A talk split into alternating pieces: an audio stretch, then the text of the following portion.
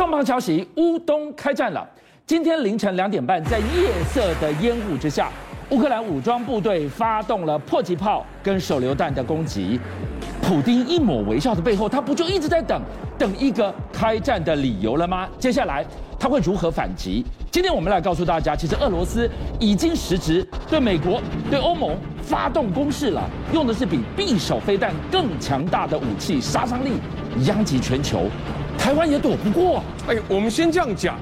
今天最新的报道是，俄新社跟俄罗斯卫星通讯社是抢先报道了。他说，在卢甘斯克地区哦，他们自己独立成立卢甘斯克共和国，可是全世界没有承认。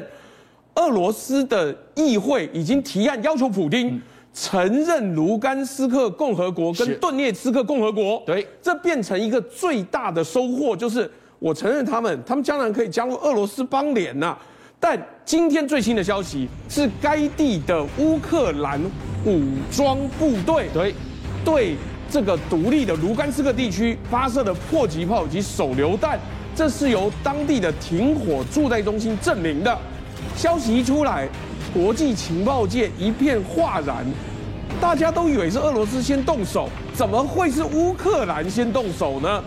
所以有人讲了，这搞不好是二十一世纪的卢沟桥事变，到底是日本先开口，是还是中国先开口？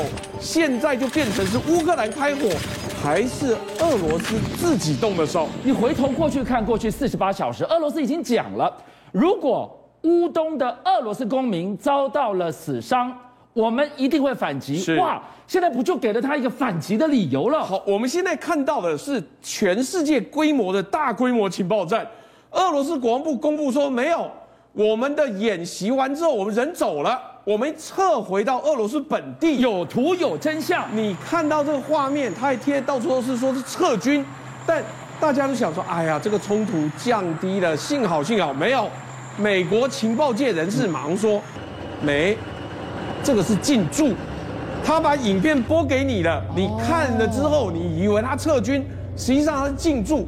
美国的情报界人士说没有，他额外又派了七千人进驻到乌东的边界去了。所以你不能相信俄罗斯撤军的说法吗？哎，我们这样讲，大家都像我们一样困惑啊。所以俄罗斯的外交部长在记者会里面一直被追问说：，哎。”难道真的不入侵了吗？最后你看到没有？外交部长露出一抹神秘的微笑，说：“你们怎么都听不懂我们讲的话呢？”你看他笑的，正常来讲讲这个东西不会笑，但他就是笑了。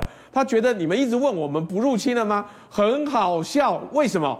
乌克兰自己也疑神疑鬼，因为以前我们做所有的兵推啊，俄罗斯要入侵哦，不会是地面部队先来，他会是网络。宣传各种各样的骇客攻势先来，结果乌克兰的国防部、外交部两个银行跟很多民生基础设施哦，都在昨天遭到骇客的攻击，被 DDoS 根本连不上去。这个局势要怎么看呢？我们今天来告诉大家，你以为普京大帝要打不打？实质上他已经对欧盟、对于美国发动比我形容匕首飞弹。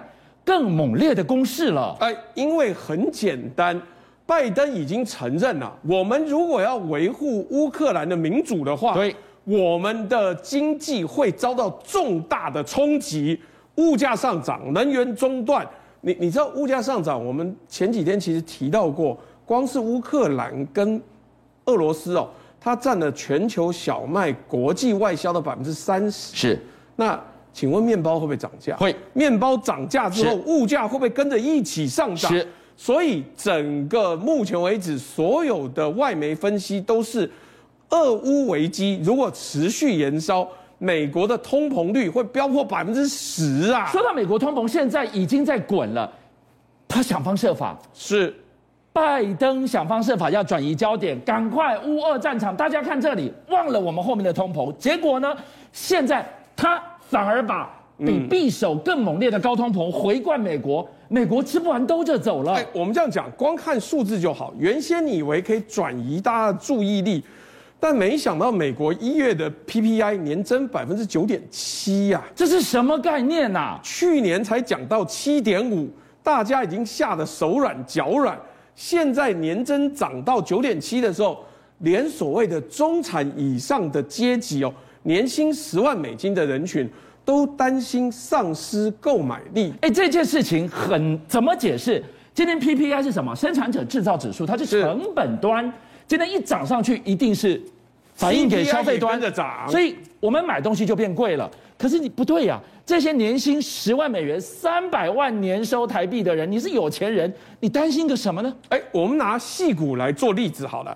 戏股二零二二年失业率只百分之二十点二点九哦，看起来一片兴盛的样子，因为去年到百分之十二，那现在平均收入也到十七万美金哦，远高于美国全国的平均收入。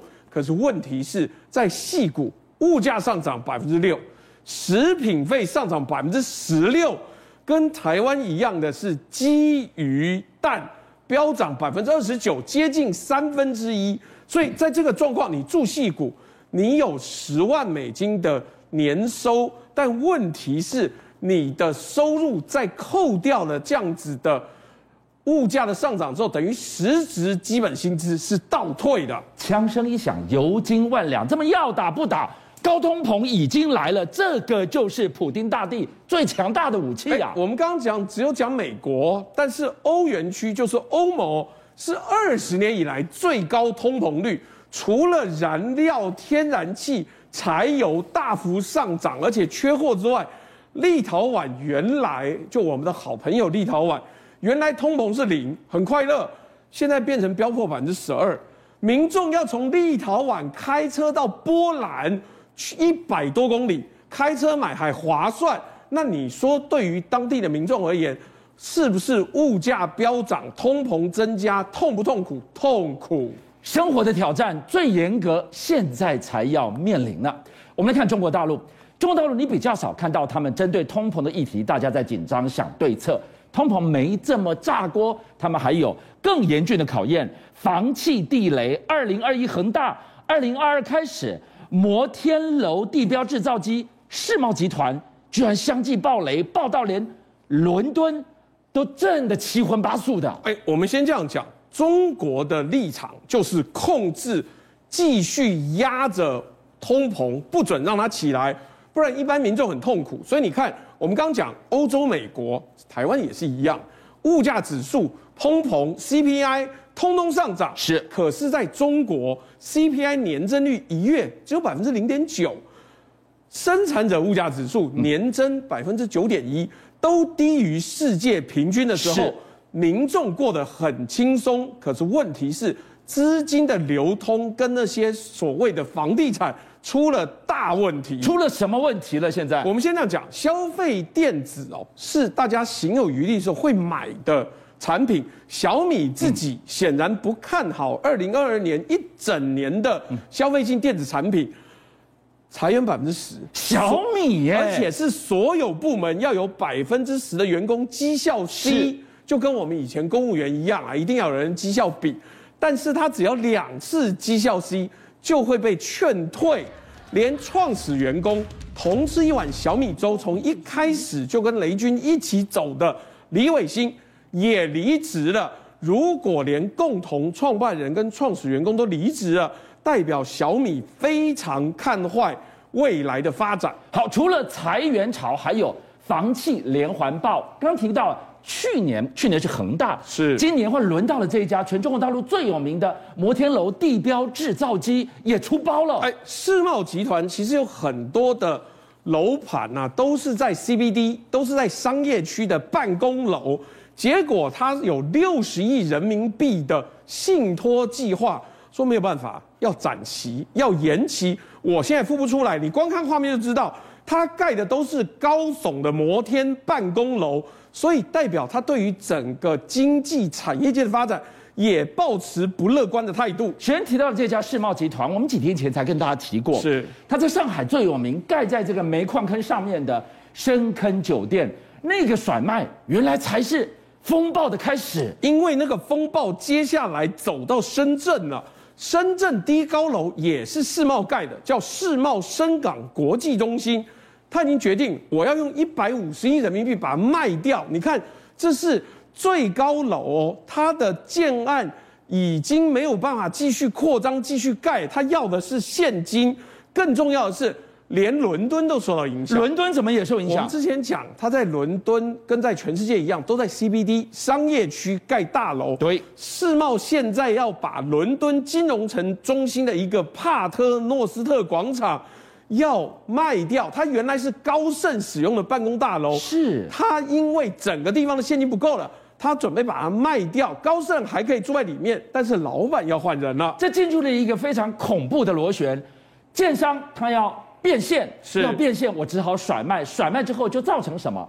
楼盘房价的白菜价席卷而来了。哎，不止，它刚影响到是伦敦，中国本地的房价泡沫化，或者说房价白菜化，往南边走，从北边一路走到南边，安徽淮南市哦，一户二十三点三平的二手房，两房一厅，整户哦。